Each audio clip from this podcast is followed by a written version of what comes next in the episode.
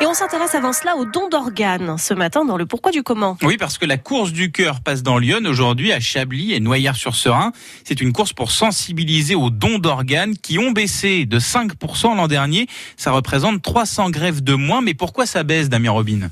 Alors c'est assez étonnant, mais une des raisons, c'est la conséquence d'un progrès médical. La grande majorité des greffes est réalisée à partir de donneurs en état de mort cérébrale. Et l'an dernier, il y en a eu 52 moins. L'agence de la biomédecine les attribue aux campagnes d'information sur les AVC et aussi au progrès de la médecine. Et 50 donneurs en moins, c'est jusqu'à 200 greffes de moins, car plusieurs organes peuvent être prélevés sur un même corps. L'autre raison qui explique cette baisse selon l'agence, l'épidémie de grippe début 2018. Elle a énormément mobilisé les services de réanimation dans les hôpitaux, avec pour conséquence des équipes moins disponibles pour l'activité de prélèvement.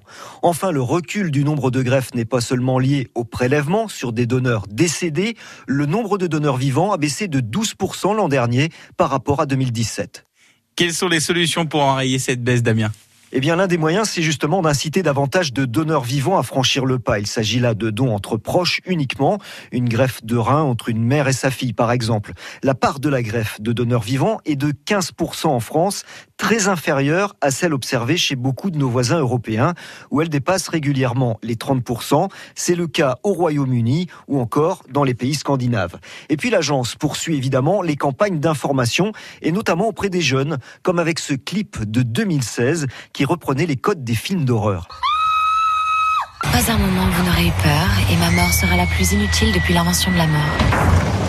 Sauf que tout comme vous, je suis donneuse d'organes présumés et que je sauverai peut-être la vie de quelqu'un. Et pour que les choses soient claires en cas de malheur, si on ne souhaite pas donner ses organes après sa mort, il faut aussi le dire. Et le mieux, c'est de s'inscrire de son vivant sur le registre national des refus.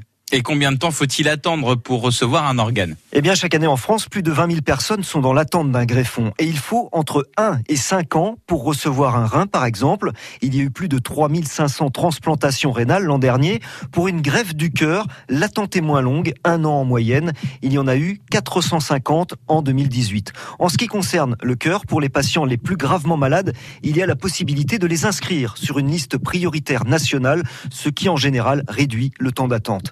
Enfin, entre le prélèvement et la greffe proprement dite, la contrainte, c'est le temps. Il ne faut pas dépasser 4 heures pour un cœur, 8 heures pour un poumon. Et le pourquoi du comment est à retrouver sur notre site internet France Bleu Océan. Le changement d'heure, c'est pour ce week-end. Le passage à l'heure d'été, l'histoire de la montre à bracelet, c'était l'occasion de nous la raconter. Capucine Fray euh, mijote tout cela. On la retrouve dans une minute. France Bleu